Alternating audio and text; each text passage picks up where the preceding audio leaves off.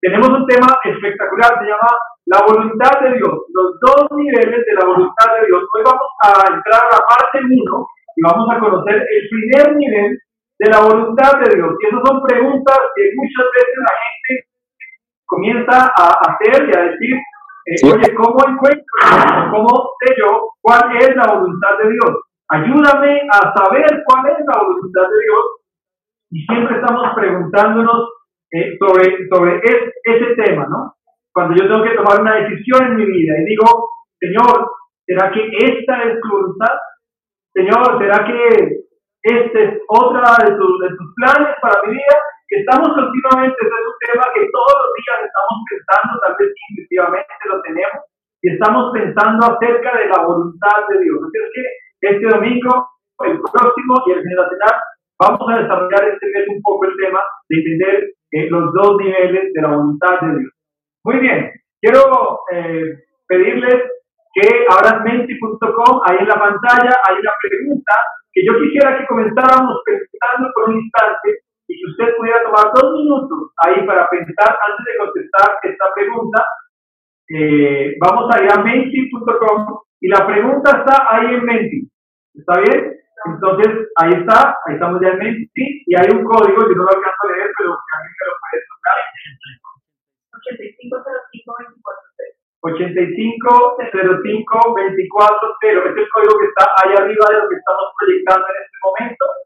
Y ahí, eh, cuando tú entras a menti.com, te, sale esta pregunta y tú puedes escribir, quiero que tomes un minuto para pensar, ¿qué está tratando de lograr Dios en su vida? Esta es la pregunta de reflexión, de inicio de esta serie, y quiero que la comiences a pensar, ¿qué está tratando? Y para eso que tomar un minuto y orar.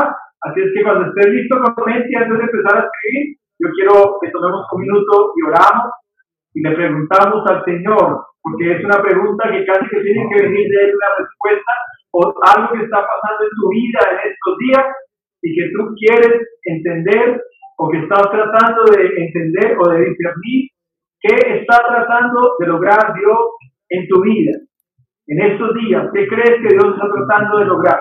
Así es que vamos a orar, si estás listo, eh, levanten una manito en Zoom, en Zoom te puede levantar la manito, la reacción, poner un dedito arriba, poner un aplauso, poner un corazón, eh, poner una emoticón de fiesta, ahí donde dice reacciones, a la derecha en tus botones de Zoom, puedes ponerle ahí un dedito, y muy bien, si estás listo, entonces vamos a orar un minuto antes de contestar esta pregunta. Yo quiero invitarte a que cierres tus ojos y vamos a preguntarle al Señor.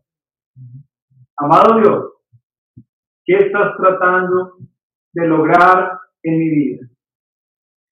¿Qué es aquella cosa que has estado procesando en mi corazón y que tal vez a través de circunstancias que están pasando en mi vida o a mi alrededor en mi familia o tal vez muy dentro de mí? ¿Qué estás tratando de lograr conmigo? Te pedimos, Espíritu Santo, que nos hables, que nos pongas ese sentir en nuestro corazón y que podamos meditar por un instante en esta pregunta, ¿qué estás tratando de lograr en nuestra vida? Te adoramos y te bendecimos y permítenos escuchar atentamente tu voz en el nombre de Jesús. Amén. Muy bien, toma ahí un minuto más y por favor ahora si quieres escribir ahí en menti.com, entras www.menti.com con el código que está ahí en la pantalla en la parte de arriba y contestas esta pregunta que dice qué está tratando de lograr Dios en su vida. Ojo que estas preguntas son anónimas, nadie puede saber quién es usted, ni siquiera yo. Este sistema que se llama Mentimeter no me permite saber quién escribió qué, Así es que estás totalmente en la confidencialidad de tu vida con Dios. Y quiero invitarte a que puedas contestar esta pregunta. ¿Qué estás tratando de lograr Dios en tu vida? No sé cuántas respuestas ya tenemos. Nueve. Vamos a empezar a pasarlas. Ahí que hay una opción. Y van a empezar a, salir las respuestas. Entonces, muy bien. Hay alguien escribió que cumpla su propósito. ¿Qué más decía? Yo no alcanzo a leer tanto. Que cumpla su perfecta voluntad. Otro. Ser ejemplo para otros y que tenga una relación muy estrecha con él. Ser ejemplos para otros y que tenga una relación muy estrecha con él. Otra más. Solidaridad. Solidaridad. ¿Qué más? Obediencia radical. Obediencia radical. Muy bien. Que confíe ciegamente en él. Formando mi carácter en paciencia y confianza. Formando mi carácter en paciencia y confianza. ¿Qué más? De obediencia por convicción. Mi obediencia por convicción. Hacer todo a su manera. Hacer todo a su manera. Dios está tratando de llevarme a un nuevo nivel con él. Wow, Dios está tratando de llevarme a un nuevo nivel con él. Ser solidario. Ser solidario. Trabajo en equipo para la unión familiar. Buenísimo. Otro más. Más intimidad con el Señor. Qué linda. Encontrar, encontrar miedo. Bueno. Fe. Alguien está pidiendo y alguien está diciendo, Dios está trabajando conmigo lo que es la fe. Alguien puso, Dios deseo que, se, que sea un discípulo obediente para salvarnos del mundo del pecado. Muy lindo. Que le ponga a Él en primer lugar. Buenísimo. Buenísimo. Todas las respuestas muy buenas. Vamos a regresar a la presentación del PowerPoint y, qué chévere que podamos pensar en esa pregunta. ¿Qué está tratando Dios de lograr mi vida? Y eso tiene mucho que ver, eso tiene mucho que ver con, con el tema de la voluntad de Dios. Eso tiene mucho que ver. Así es que vamos a pasar a la siguiente. Y esta es una historia, y esa, puse esa fotografía ahí, quiero contarles esta historia, es una historia corta, pero eh, muy contundente, y la historia es eh, sobre un hombre que estaba convaleciente, ya estaba, eh, digamos que tal vez en sus últimos días, ¿no? Y, y su esposa eh, viene a conversar con este hombre y le dice, eh, mi amor, eh, ¿qué quieres si tuvieras, eh, qué quieres que Dios haga en tu vida? Y, él- y él contestó, que Dios haga su voluntad. Entonces, la esposa le dice, bueno, pero si tú tuvieras la posibilidad No, de manos de, de- de pedir algo, ¿qué pedirías? Y él dijo, si yo tuviera la posibilidad de querer algo, yo pediría que Dios hiciera lo que él quisiera, que Dios hiciera. yo soy Así es que, así es que, esta, así es que esta historia es la historia de un hombre que decide hacer su, la voluntad de Dios a lo que sea. Sí. Bien, vamos a ir a la siguiente, a la siguiente diapositiva. Por favor, ustedes sus micrófonos. Mientras que conversamos, ahorita abrimos la palabra y ustedes pueden compartir, pero por ahora tengamos nuestros micrófonos silenciados. Eh, muy bien, vamos a pasar a la siguiente y vamos a comenzar a hablar de esto. ¿Cuál es la voluntad de Dios? Y, y para entender cuál es la voluntad de Dios, yo quiero invitarlos, vamos a ver siguiente, a que usted lea Génesis eh, 16, del 1 al 3. Y quiero que alguien busque Génesis y lo lea, así que encuentre Génesis, por favor, abra su micrófono, léalo despacio, pero todos vamos a buscar Génesis 16, versículo 1, 2 y 3. Génesis capítulo 16, el primer libro de la Biblia es Génesis. Así es que tú puedes encontrarlo ahí en tu Biblia digital, en tu Biblia de papel. Y vamos a leer juntos Génesis 16 del 1 al 3. No sé quién está. Muy bien, Ignacio. Ahora bien. Ahora bien, Ah, bueno. Sarai, la esposa de Abraham, no, no había podido darle hijos, pero tenía una sierva egipcia llamada Agar. Entonces Sarai le dijo a Abraham, el Señor no me ha permitido tener hijos. Ve y acuéstate con mi sierva, quizás yo pueda tener hijos por medio de ella. Y Abraham aceptó la propuesta de Sarai. Entonces Sarai, la esposa de Abraham, tomó a Agar, la sierva egipcia, y la entregó a Abraham como mujer. Esto ocurrió diez años después de que Abraham se estableció en la tierra de Canaán. Muy bien, muchas gracias. Esa es una historia tremenda, ¿verdad? Porque, ¿qué estaba pasando con Abraham? Abraham había recibido en, un- en- en el capítulo anterior o anterior, había recibido una promesa de Dios de que tendría una herencia en multitudes de hijos, que su descendencia sería como la arena del mar. Eso fue lo que Dios le había prometido y Dios se lo dijo claramente. Le dijo claramente que él tendría esa descendencia, pero Abraham en este capítulo que leemos, es como que Abraham dijo, bueno, no fue Abraham, fue su esposa, ¿verdad? Y la esposa vino y le dijo, oye, yo creo que a Dios se le olvidó parafraseándolo y trayéndolo a palabras tal vez como habéis hablado, ¿no? ¿Sabes qué? Yo creo que a Dios se le olvidó esa promesa que te había hecho. Así es que vamos a hacer algo para asegurar que tú tengas hijo. Te voy a entregar a nuestra sierva, a nuestra esclava, la señora que está en la casa y vas a acostarte con ella y vas a tener un hijo. Y uh, obviamente Abraham aceptó. Interesante que dice que habían pasado 10 años, ¿verdad? Y así termina el versículo 3, diciendo que habían pasado 3, 10 años entre ese tiempo en que Abraham tuvo para pensar cuál es la voluntad de Dios. Y en nuestras vidas muchas veces vamos a encontrar cruces de caminos y ahí en la pantalla hay un, hay un aviso que dice what, who, why, how, where, when. Todas esas son preguntas en inglés. What, qué, quién, por qué, cómo, cuándo, dónde, ¿verdad? Y muchas veces en nuestra vida hemos comenzado a preguntarle a Dios, Señor, bueno, pero ¿cuándo, Dios? ¿Cuándo, verdad? ¿Cuándo va a pasar eso? ¿O por qué está pasando esto? También hemos preguntado muchas veces a Dios, ¿por qué pasa esto, Dios? Esto es injusto. O a veces preguntamos, ¿dónde? Señor, ¿dónde va a pasar eso? O le preguntamos quién, ¿verdad? ¿Quién será el que va a hacer esto? O le preguntamos el, el cómo. Y es lo que más nos gustaría, ¿verdad? Que Dios nos pusiera todo el mapa de nuestra vida y nos dijera, mira, José eh, tú vas a ir a la universidad, pero después vas a eh, volverte un manager de un artista y después de eso tú vas a ir a cantar una iglesia y después de eso vas a hacer esto y vas a tener tres hijos y vas a tener el primer hijo lo vas a perder espontáneamente y te va a doler el corazón y también vas a tener una pérdida financiera impresionante y, tal vez son preguntas en nuestras vidas que muchas veces decimos, Señor, ¿por qué? ¿Cómo? ¿Cuándo? ¿Dónde?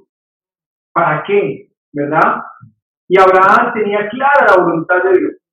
Lo más desafiante, lo más duro de esta historia es que Abraham tenía claro que Dios le había prometido, que es tan importante en el, en el capítulo 15, si usted tiene tiempo de leerlo, hay una parte, hay una porción en que Abraham tiene una visión con Dios. Y Dios le explica que el pueblo de Israel estaría 400 años esclavo de Egipto y que después de los 400 años saldrían y regresarían a esta tierra donde él estaba, que era Canaán, y que allí entonces la, sería la tierra prometida y la poseerían, y que ahí tendrían que sacar a los visitas, a los jebuseos, a los pereteos, y Dios le da todo ese cuadro completo. Y yo digo, impresionante, Dios me dice en el capítulo 15 toda la historia, ¿verdad? Y sin embargo, vamos a decir una palabra como dura en, en colombiano, ¿verdad? El muérgano el muérgano está llegando a aceptar una propuesta de su esposa para tomar un atajo, ¿verdad?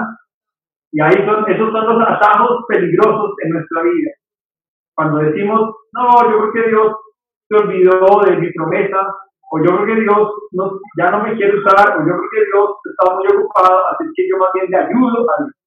Vamos al siguiente slide. Y en el siguiente slide hay otra pregunta, ¿verdad? Hoy es una, hoy es una prédica tipo preguntas y respuestas, preguntas y respuestas.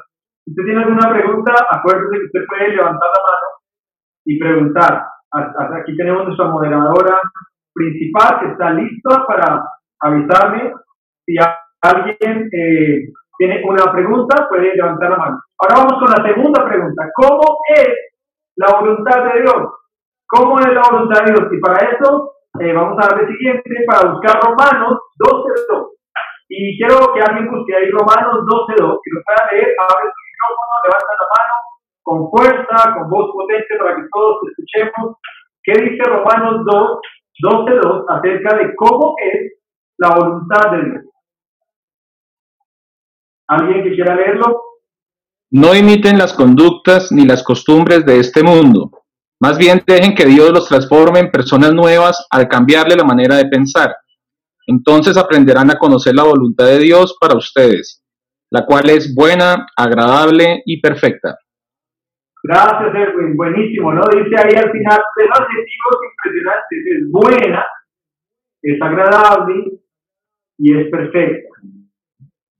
Pero antes de poder entender que la voluntad de Dios es buena, agradable y perfecta, nos pone como un requerimiento, ¿no? Y dice que tenemos que renovar o transformar la, nuestra mentalidad y no dejarnos amoldar a la mentalidad o a las costumbres de este mundo.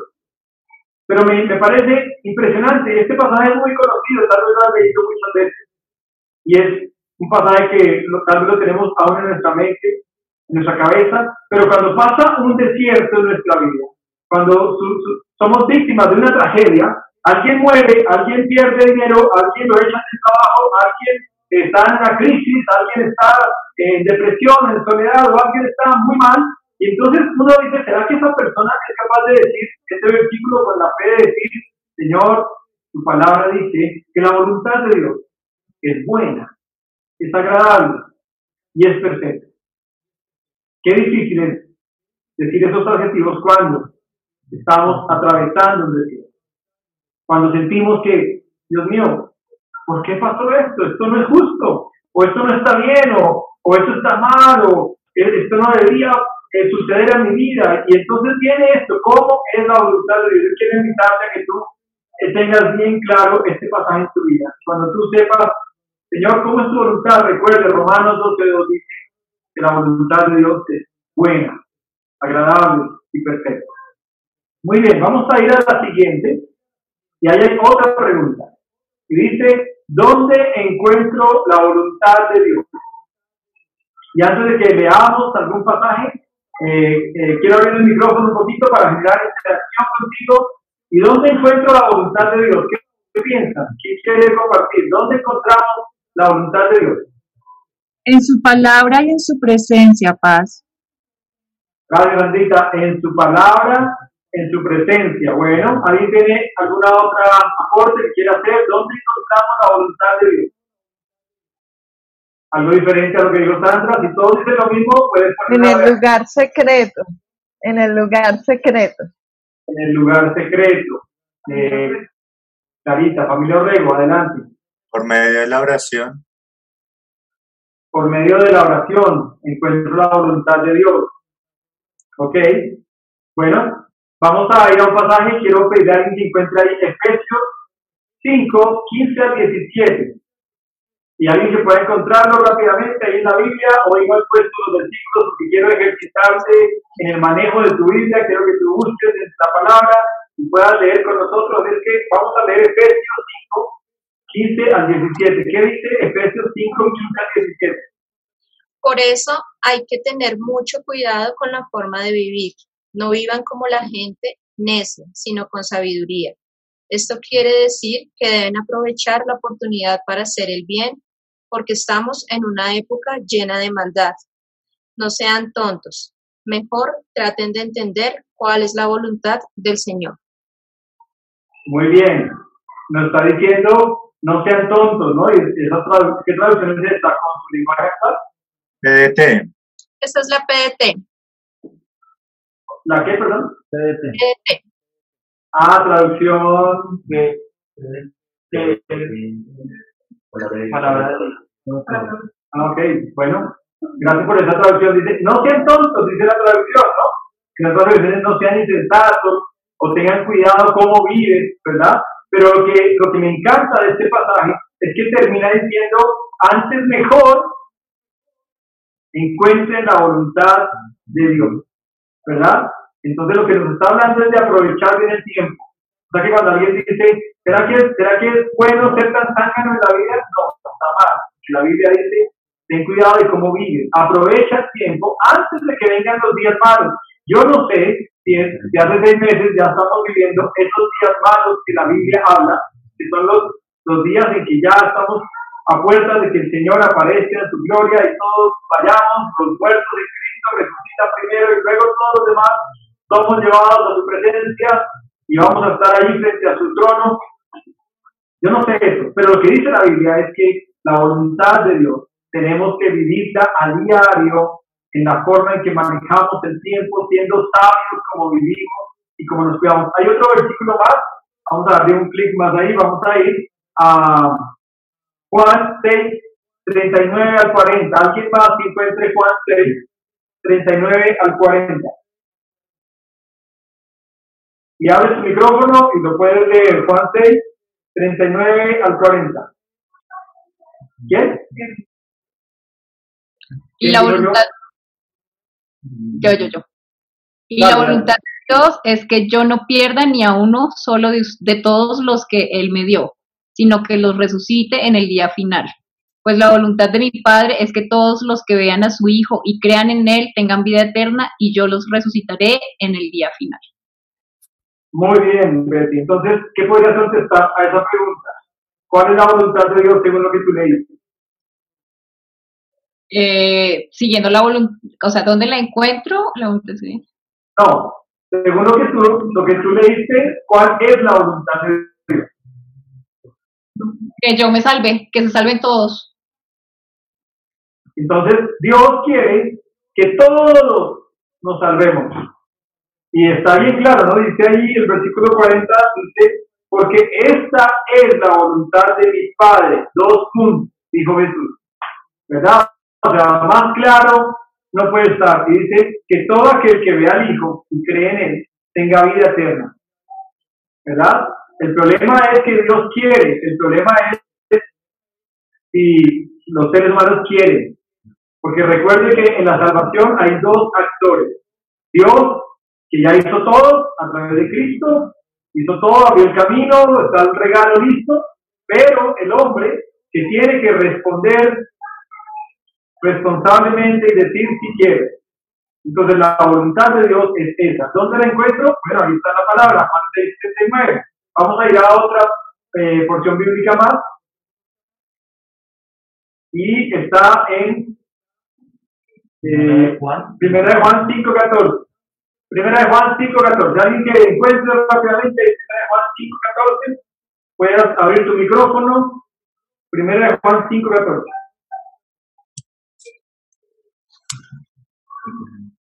Luisito, adelante. Bien, tenemos confianza en Dios porque sabemos que si le pedimos algo conforme a su, a su voluntad, Él nos oye. Muy bien, entonces, ¿qué está diciendo ese pasaje, Luisito, por la voluntad de Dios?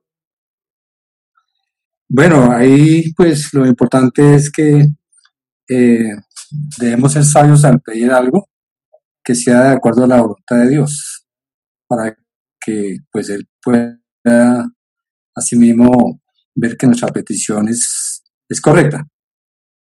Que tenemos que alinear nuestras peticiones a la voluntad de Dios.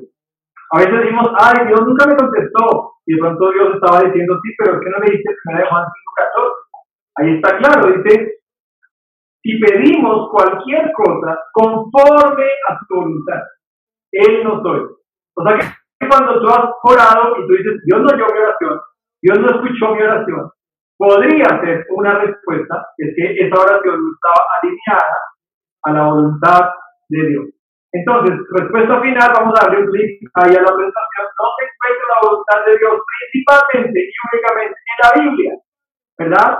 En la palabra de Dios. Ahí encontramos la voluntad de Dios. En la palabra escrita, lo que está ahí en el Logos, en la Biblia. Allí encontramos la voluntad de Dios. Si tú hoy tienes preguntas de algo sobre tu vida, sobre la voluntad de Dios en tu vida, yo te invitaría a que vayas a la fuente que es la palabra de Dios, y allí vas a encontrar. Muy bien, vamos a pasar a la siguiente. Y esta está bien dura, porque es importante hacer la voluntad de Dios. Y lo mismo, quiero abrir un poquito los micrófonos para escuchar de dos o tres personas lo que ustedes creen de por qué es importante hacer la voluntad de Dios. porque eso trae bendición a nuestra vida, porque cuando yo busco la voluntad de Dios, así mi carne, mi cuerpo, mi mente no lo quiera, si yo hago la voluntad de mi Padre, estaré recibiendo bendición. Ok, muy bien. Pati Varela escribió. Porque la vida empieza a tener propósito. Bueno, Pati, gracias por compartir también el chat. ¿Alguien más que quiera compartir por qué es importante hacer la voluntad de Dios? Con su digo, porque trae bendición. Eh, Pati Varela, porque da propósito a mi vida. ¿Por qué más? Sí. Para llegar a la meta. ¿Qué más? Para llegar a la meta. Para llegar a la meta. Ok, ¿cuál es la Debo meta? ser obediente a la voz de Dios. La Eh, meta, no, no, ¿Cuál cuál es la meta de la meta es alcanzar el reino de los cielos. Ok.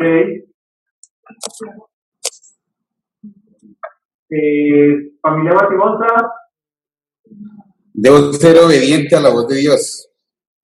Y porque haciendo la voluntad, haciendo la voluntad del Señor sufrimos menos, pasamos menos dificultades cuando de verdad hacemos la voluntad de Él. eh, ¿esa fue Mática? No, bíblica. Ah, esa fue Vivi que la dijo, perdón, es que yo como no los veo tan cerca, los me guío por la voz, Vivi, porque estaba compartiendo, porque encontramos él, su propósito, porque hay menos Eh, sufrimiento. porque haciendo la voluntad del Señor eh, sufrimos menos, pasamos menos dificultades y, y es más llevadera pues la vida en, en la tierra. Bueno, ok, ¿alguien más tiene algún concepto más de por qué es importante hacer la voluntad de Dios? Sí, sí. Adelante, Luisito. para ser siervos por amor. para ser esclavos por amor, ¿verdad? Los esclavos por amor que se perforaban la oreja y le decían a su amo, aunque tengo mi libertad, ya no la quiero, te la entrego voluntariamente a ti, ¿verdad? Eh, Andrea Salas, Osorio, Andrea Osorio, ¿por qué es importante hacer la voluntad de Dios? Porque nos ahorramos tiempo y dolores de cabeza. Así es, buenísimo, porque El israelita pudo haberse ahorrado 40 años dando vueltas en el desierto, pudo habérselos ahorrado. Sin embargo, Exacto, ¿cuánto, no hacerlo. cuánto tiempo, cuánto tiempo se, se demoraba en llegar de Egipto a la tierra prometida? No sé si alguien sabe, para, para darle argumento más a lo que Andrea está hablando, ¿no? El pueblo de Israel 14 días. Eh, creo que 20, 20 días o un mes. Sí, aproximadamente un mes, aproximadamente un mes, y ese mes se convirtió en 40 años. Y es más, no solo 40 años, sino que toda la generación que salió de Egipto no entró, jamás entró a la tierra prometida, solamente Josué y Caleb, ¿verdad? Entonces, ahí estamos encontrando algo y lo vamos a confirmar con estos tres versículos que vamos a leer, entonces vamos a ver primero. Eh, y ahí dice, primera de Juan 2.17, nos va a decir por qué es importante hacer la voluntad de Dios. Primera de Juan 2.17. Quien lo encuentre, porfa, léalo con voz alta, despacio, con buena entonación, para que todos entendamos. Y este mundo se acaba junto con todo lo que la gente tanto desea. Pero el que hace lo que a Dios le agrada vivirá para siempre. Exactamente, dice que lo que la gente que hace la voluntad de Dios vivirá para siempre. Entonces, ¿por qué es importante? Pues nada más y nada menos que viviremos para siempre, ¿verdad? Está ahí clarito en 1 de Juan 2.17. El que hace la voluntad de Dios vivirá para siempre. Así este mundo pase. Viviremos para siempre. Muy bien, otro pasaje más. Vamos a ir a eh, Mateo 7:21. Mateo 7:21. Ahí lo estoy ejercitando en el uso de la palabra, yendo de para adelante, para atrás en los evangelios. Vamos a leer Mateo 7:21. ¿Quién lo encuentra? Porque es importante hacer la voluntad de Dios. Dice, eh, no todos los que me dicen Señor, Señor, entrarán en el reino de los cielos, sino solamente los que hacen la voluntad de mi Padre Celestial. Muy bien, o sea que todavía Jesús le da más peso en Mateo capítulo 7, cuando dice, no todo el que me dice Señor, Señor, entrará en el reino de los cielos, sino aquel que, ¿qué? que hace la voluntad de mi Padre. O sea que casi, o no casi, totalmente, es importante hacer la voluntad de Dios, porque tiene que ver con nuestra salvación. Primera de Juan lo dijo y Mateo lo ratificó y lo vamos a hacer con otra ratificación más. Lucas capítulo 12, 47 y 48. Lucas 12, 47 y 48. ¿Por qué es importante hacer la voluntad de Dios? Según Lucas 12, 47 y 48. ¿Quién lo tiene? Lucas 12, Un siervo, 47 y 48. Un siervo que sabe lo que su amo quiere, pero no se prepara ni cumple las instrucciones, será severamente castigado. Pero alguien que no lo sabe y hace algo, malo, será castigado levemente. Alguien a quien se le ha dado mucho, mucho se le pedirá cambio, y alguien a quien se le ha confiado mucho, aún más se le exigirá. Gracias, David.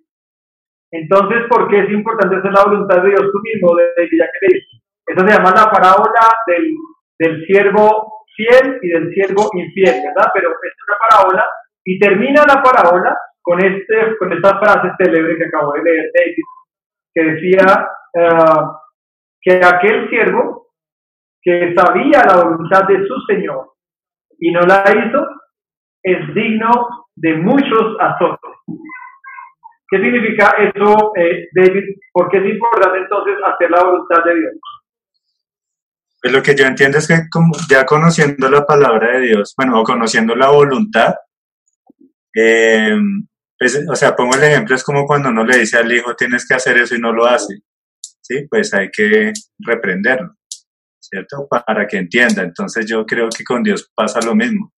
Si no hago lo que Él quiere que, que yo haga, lógicamente Él me tiene que llevar a momentos difíciles o castigar, por así decirlo, para que yo pueda comprender lo que Él quiere que yo haga. Sí, correcto. Lo, lo, lo más grave de todo, lo más triste o lo más confrontante es que lo que dice esta parábola es que el siervo sabía la voluntad de su amo. Y yo quiero por eso hoy quiero- quería preguntarte al principio, ¿qué crees que Dios está haciendo en tu vida? ¿Qué quiere lograr Dios en tu vida? Entonces lo que tú contestaste significa que tú sí sabes lo que Dios quiere hacer en tu vida. Ahora viene un tema de la decisión. ¿Lo voy a hacer? Bueno, el tema es que ya la responsabilidad es tuya porque dices, si tú lo sabes, yo sé que Dios quiere hacer esto conmigo, pero yo no lo quiero hacer. Entonces lo que dice la parábola es que serías merecedor de muchos azotes, ¿verdad? Pero digamos que la idea es que pensemos, ¿verdad? ¿En qué punto de la voluntad de Dios yo me encuentro? Y quiero ir a la siguiente diapositiva para presentarte el nivel 1. Eh, el otro domingo te va a presentar el nivel 2, pero todo lo que hemos hablado hoy es el nivel 1 de conocer la voluntad de Dios. Y es conocer lo que le agrada y no le agrada a Dios. Es decir, cuando llegamos a Cristo y, y le recibimos en nuestro corazón y comenzamos a caminar en la fe, comenzamos a crecer en el camino de la gracia, entonces comenzamos a conocer lo que a Dios le agrada y lo que a Dios no le agrada. Tal vez en otra época tú decías, bueno, yo creo que esto que yo estoy haciendo no es tan mal, pero hoy ya sabes lo que es bueno o lo que es malo, porque ya conoces la palabra. Por eso la voluntad de Dios está escrita mayormente en la palabra de Dios. Y ahí es donde tú puedes leerla y entender lo que a Dios le agrada y lo que a Dios no le agrada. Ese es el nivel 1, ¿verdad? El nivel 2, vamos a reservarlo para el otro domingo. Y el nivel 2, obviamente, es mucho más confrontante, pero este es muy importante en tu vida, conocer lo que le agrada y lo que no le agrada a Dios. Nivel 1, ¿verdad? Y vamos a pasar a la siguiente. Quiero invitarte a hacer un ejercicio práctico y quiero invitarte a que tomes un celular donde puedas escribir eh, unos números que yo te voy a dar. Vamos a hacer algo tipo test y te voy a guiar eh, vamos a hacer el número del 1 al 7 en un celular, en una hoja de papel, con un esferito, y tú vas a calificar así. Yo voy a leer una expresión y cuando yo la lea, tú vas a, calificar 1 si es muy poco. Digamos, yo digo, voy a poner un ejemplo loco, ¿verdad? ¿Te gustan las hamburguesas? Entonces tú pones 1, muy poco. 2, poco. 3, mucho. 4, bastante. ¿Verdad? Si pusiéramos el ejemplo de las hamburguesas, ¿verdad? O, o de la Coca-Cola, o, o, del postre, o de cualquiera de cosas. ¿no? Entonces, uno es muy poco, dos es poco, tres es mucho y cuatro es bastante. Muy bien, entonces vamos a comenzar número uno, yo la leo y tú simplemente escribes el número. Es lo único escribir el número. ¿Está bien? Entonces las voy a leer. Dice, tengo un tiempo diario para la lectura de la Biblia. Tengo un tiempo diario para la lectura de la Biblia. Entonces, uno, muy poco, dos, poco, tres, mucho, cuatro, bastante. ¿Verdad? Vamos con la segunda. No se me queden, sino vayan ahí al tiempo. Si alguien se queda, me avisa. Tengo un tiempo diario para hablar con Dios. O sea, para orar. Más que leer la Biblia, orar. Tengo un tiempo diario para hablar con Dios. Uno, muy poco. Dos, poco. Tres, mucho. Cuatro, bastante. Tres. Tengo incorporado en mi vida otras disciplinas espirituales si tú no sabes cuáles son las disciplinas espirituales, yo te invito a que te inscribas a la CADI número 3, que vamos a comenzar en un par de meses. Y en la CADI número 3 te va a dar todo un paseo por las disciplinas espirituales, pero son el ayuno, el retiro, la sencillez, la abstinencia, la soledad, el congregarse, la adoración, hablando de adoración con música. Así es que tengo incorporado en mi vida otras disciplinas espirituales, pones uno muy poco, dos poco, tres mucho, cuatro bastante. Muy bien, vamos con la cuatro. La cuatro dice así, busco de forma activa la voluntad de Dios para cada área de mi vida. Busco de forma activa la voluntad de Dios para cada área de mi vida. Recuerda que tenemos muchas áreas, mínimo tú tienes 12 áreas en tu vida, ¿verdad? Tu matrimonio, tu relación con tus hijos, eh, tu trabajo, eh, tu cuerpo, la mayordomía de tu mente. Entonces, cuando dice busco de forma activa la voluntad de Dios en cada área de mi vida. Cinco, tengo incorporado en mi vida el hábito de pedirle al Espíritu Santo que evalúe mi vida, mis pensamientos, mis motivaciones, mis actitudes, mis acciones y mis omisiones. Si yo tengo eso incorporado de que todos los días tengo un tiempo para practicar la respiración espiritual y decir, Espíritu Santo, ¿cómo estuve hoy mi día? ¿Sí? Evalúame, examíname, como dice el Salmo, ¿no? Examíname y prueba mi pensamiento y mi corazón y mira si hay allí camino de perversidad y sálvame. Todos los días dice una palabra, mis omisiones, cuando yo omito algo. Yo podría hacer esto, pero lo omití. Entonces, si yo practico todos los días esto. Seis. Seis. Entiendo y avanzo para ser lleno del Espíritu Santo. Entiendo y avanzo para ser lleno del Espíritu Santo. O sea, enteramente santificado si yo entiendo lo que significa eso y avanzo hacia eso. Entonces, uno, muy poco, dos, poco, tres, mucho, cuatro, bastante. Muy bien, séptima. Séptima y última. Me esfuerzo por identificar a Dios en el contexto de mi vida cotidiana. Me esfuerzo por identificar a Dios en el contexto de mi vida cotidiana. Y cuando yo estoy por ahí pasando y yo digo, uy Dios, esto fue porque tú me hablaste o porque tú me estás mostrando algo, o me estás contestando algo, o me estás confirmando algo. Entonces, no sé qué tanto pase eso en tu día a día cotidiano. Y por eso tienes que poner muy poco, poco, mucho o bastante. Muy bien, terminamos. Entonces, lo que vas a hacer ahora es que suma, suma todos los puntos que te dieron. Suma, haz la sumatoria de los siete puntos, de los siete puntajes, súmalo. Y 28 es el 100%. Entonces tienes que hacer una regla de tres simple, ¿verdad? La matemática. si 28 es el 100% y yo saqué 15, ¿qué porcentaje tengo? ¿Verdad? Es la regla de tres simple, pero 28 es el 100%. O sea, si sacaste 14, significa que estás 50%. O sea, estás en la mitad del camino.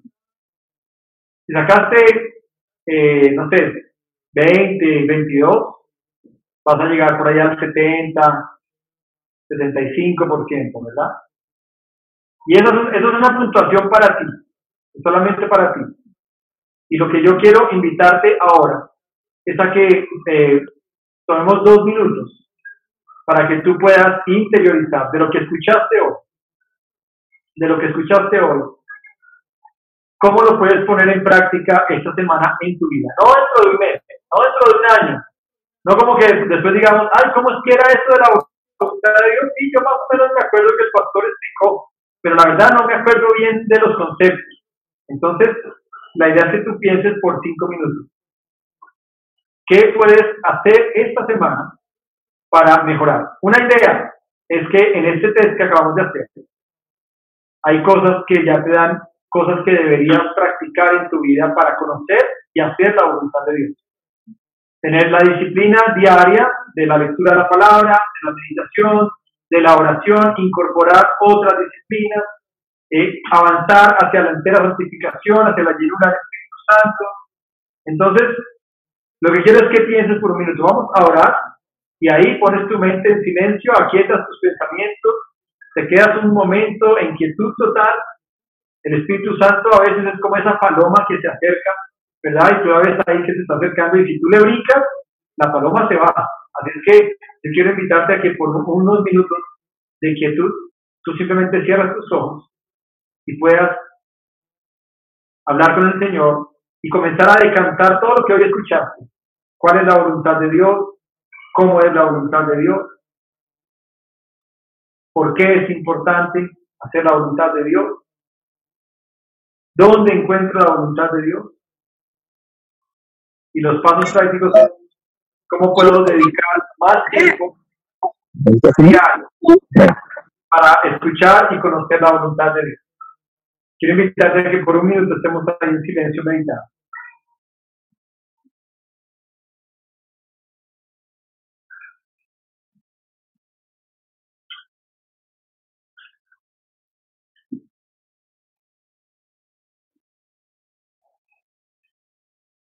Y también quiero que pienses en la pregunta que tú contestaste al comenzar hoy. ¿Qué crees que Dios está tratando de lograr en tu vida? ¿Y cuál sería ese paso práctico que tú puedes empezar a hacer desde hoy para lograr eso que Dios quiere hacer en tu vida? Señor, te damos muchas gracias porque tu palabra es viva y eficaz. Ayúdanos a entender la importancia de estar dentro de tu voluntad, no estar afuera, no estar al borde del camino, no estar tal vez desde la barrera. Ayúdanos a estar adentro de tu voluntad, justo ahí en la brecha, en el camino. Y aquello que tú quieres lograr con nosotros. Por favor, Dios. Ayúdanos a dejarnos guiar en obediencia. Que, eso que tú quieres lograr en nosotros no sea algo que nunca se cumpla, sino que algo que se alcance. Ayúdanos a pasar más tiempo buscando tu voluntad, para aprenderla, para conocerla, para saber lo que a ti te agrada y lo que a ti no te agrada. Y de esa forma poder entender que estamos dentro o fuera de tu voluntad. Perdónanos cuando nos hemos salido cuando nos hemos parado en el camino. Perdónanos cuando hemos cuestionado si tu voluntad es buena, agradable y perfecta. Y ayúdanos, por favor, a, confesar, a declarar esa palabra y decir, Señor, tu voluntad es agradable, es buena, es perfecta, aunque a veces no la entendamos, aunque a veces no tengamos todo el cuadro completo, aunque a veces no tengamos todo el rompecabezas, tu voluntad siempre nos llevará a un puerto seguro. Te pedimos que nos ayudes a practicarnos y a poner por obra esto que hoy estamos recibiendo de ti. Te adoramos y te bendecimos esta mañana en el nombre del Padre, del Hijo y del Espíritu Santo. Amén. Muy bien, gracias por estar esta mañana conectados. Eh, espero que hayan recibido el reto en familia. ¿Dicen yo? Querida. Muy bien, ya recibiste en tu, en tu teléfono, ya recibiste el reto en familia. Ahí están todas las instrucciones, así es que eh, quiero pedirte que pongas toda la atención a ese tiempo con, con tus hijos, con tu esposa, y vamos a seguir adelante. Yo Sé que algunos hoy están en plan de descanso y bendigo sus vidas. Les pido que puedan estar tranquilos. Gracias por estar conectados. Quieren abrir sus micrófonos y despedirse. Les bendecimos y nos vemos en estos próximos días.